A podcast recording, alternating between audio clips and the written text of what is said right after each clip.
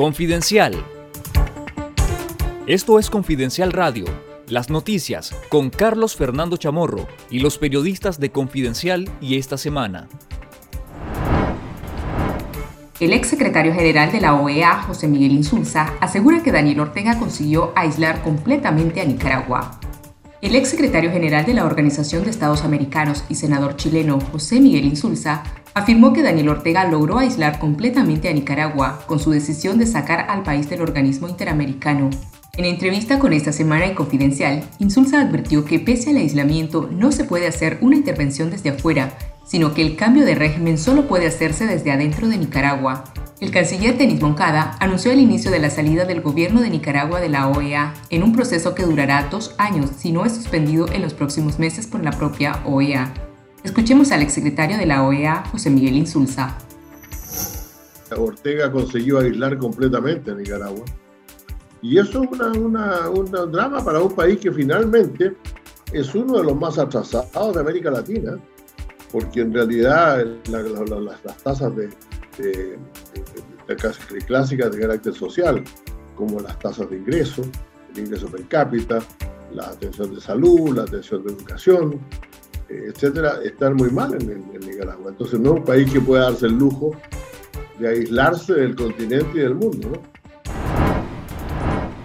El proceso de salida de Nicaragua de la OEA no está vinculado directamente con las decisiones de los organismos multilaterales de financiamiento, pero sí es una variable que será tomada en cuenta a la hora de aprobar nuevos préstamos u otros mecanismos de financiamiento para el país, aseguraron exdiplomáticos a Confidencial. Entre los socios prestatarios y no prestatarios de estos organismos financieros y miembros de sus consejos de gobernación, hay muchos países que han votado a favor de las resoluciones de la Asamblea y el Consejo Permanente de la OEA o del Parlamento y el Consejo Europeo. Evidentemente, a la hora de aprobar los préstamos que solicite Nicaragua, las consideraciones de estos países van a pesar, explicó un ex diplomático que solicitó el anonimato. El ex diplomático recordó que los préstamos de esos organismos a Nicaragua se habían congelado desde abril de 2018 y no fue sino por la crisis sanitaria por la COVID-19 y el impacto de los huracanes Iota y Eta que aprobaron fondos de emergencia con fines humanitarios.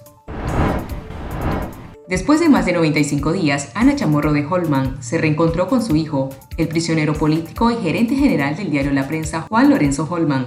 Doña Anita, de 94 años, llegó a las instalaciones de la Dirección de Auxilio Judicial conocidas como el Nuevo Chipote, este miércoles 17 de noviembre, cuando se dio la tercera visita a Holman tras más de 90 días de encarcelamiento. Holman es uno de los 39 presos políticos del régimen Ortega Murillo, que desató una oleada represiva a partir de mayo de este año, arrestando a siete aspirantes presidenciales opositores, empresarios, líderes cívicos, defensores de derechos humanos, exdiplomáticos y periodistas, la mayoría acusados por conspiración y traición a la patria.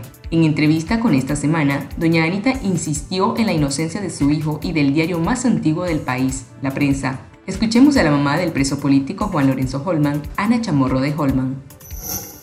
Los dos nos abrazamos tan efusivamente como mi hijo menor que es él y me dice que no me pase nada porque él quiere encontrarme viva y que entonces eso me va a agradecer de que me cuide para que esté viva cuando él salga.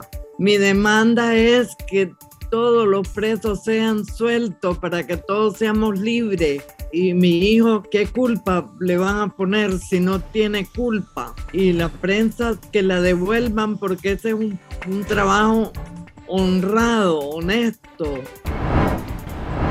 En nuestro sitio web confidencial.com.ni y en el canal de YouTube Confidencial Nica, le invitamos a leer la columna de Carlos Fernando Chamorro, Crónica de los 25 años de Confidencial, investigando y contando la verdad, con el repaso de la historia de este medio de comunicación que sigue informando a pesar de la censura oficial.